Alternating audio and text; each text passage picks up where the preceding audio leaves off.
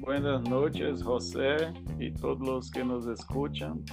En este episodio del podcast Pernambucanhol, discutiremos hipóteses sobre cómo será la vida personal y profesional en la década, la década de 2050. Olá, boa noite a todos. É, meu amigo Igor, como crees que se hará para conhecer a gente nova dentro de 50 anos? Ah, sin duda, muy diferente a lo que era. No tendremos cartas, mensajes musicales o invitaciones de Facebook nem conversações de WhatsApp. Para conhecer a novas pessoas, todo o mundo seguramente seguirá recorrendo à internet, como agora. E supongo que podremos projetar nossas ideias ou fantasias em la mente de outra pessoa. Claro, se mantendremos a capacidade de falar personalmente. Sim, verdade. E possivelmente criaremos avatares online que podem interactuar e assim decidir se queremos conhecer alguém de verdade ou não. Pero possivelmente será obrigatório ser um avatar com suas características, não? Ou seja, tu cara, pelo, essas coisas. E sobre o idioma, Igor, que pensas? Ah, eu, eu penso que provavelmente os idiomas menos hablados tendem a restringir sua circulação e eventualmente se olvidarão com o tempo.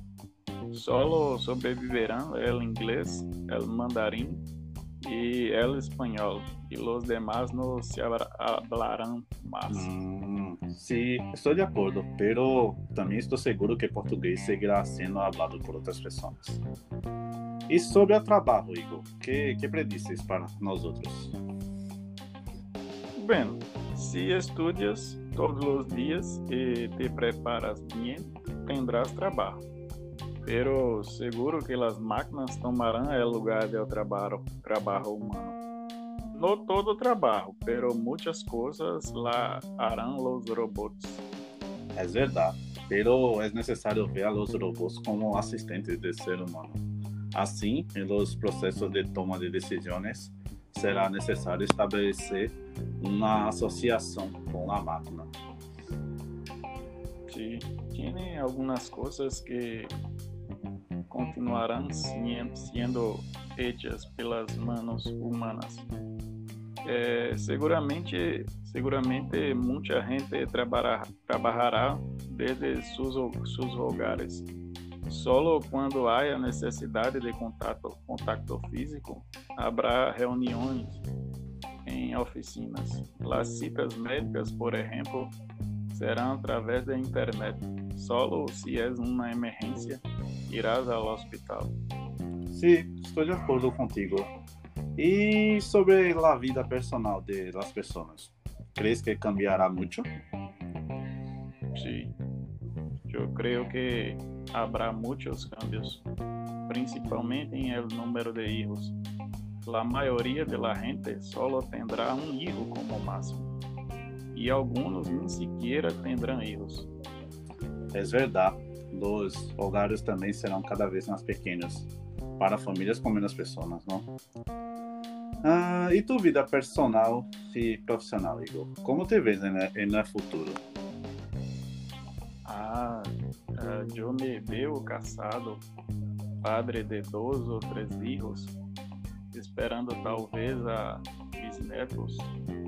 Espero que este cerca de jubilar-me a ver que passa.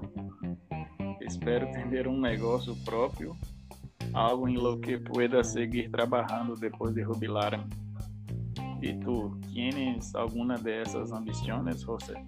Sim, sim, lo mesmo. Acabo de conseguir um bom trabalho, pero espero também ter um negócio próprio. Hijos, estar jubilado, essas coisas.